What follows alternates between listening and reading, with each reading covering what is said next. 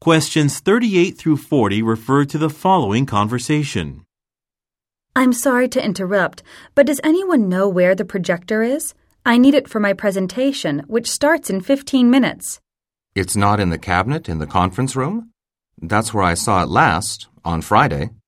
I've already looked in there, and I didn't see it in the storeroom either. Wait. Then you should give Cindy a call. She's working in a different department today, but yesterday she was here until 6 training the new data analysts. She can probably tell you where it is. Number 38. What has the woman been looking for?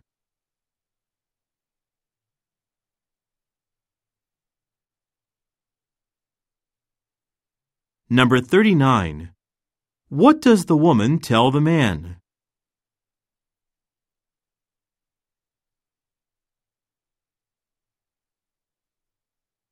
Number 40.